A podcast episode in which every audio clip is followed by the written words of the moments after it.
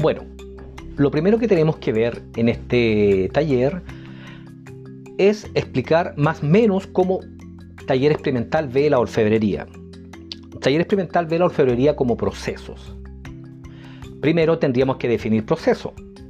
Proceso se define como acto o acción destinada a generar un producto o un servicio.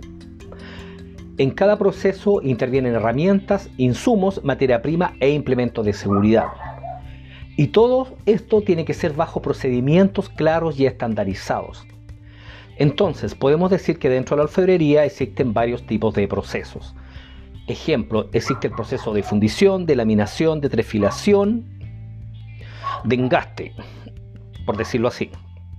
Entonces, en el proceso de fundición existen herramientas específicas para ese proceso, existe materia prima, existen implementos de seguridad y existen insumos destinados a dicho proceso.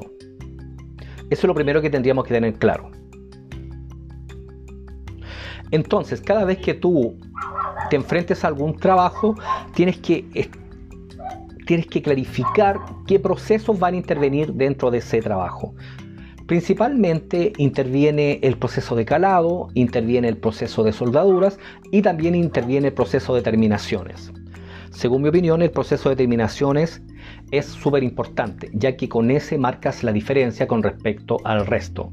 Y si un producto está bien terminado, se puede decir que puede ser más competitivo en relación al, al resto. En primera instancia estaríamos hablando entonces de la definición de procesos.